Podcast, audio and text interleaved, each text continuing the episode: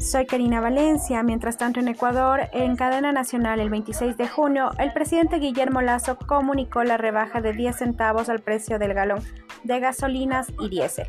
El primer mandatario, luego del diálogo con organizaciones de diferentes sectores de la sociedad civil, aseveró que todos consideran que los precios de los combustibles se han vuelto la piedra angular que mantiene el conflicto.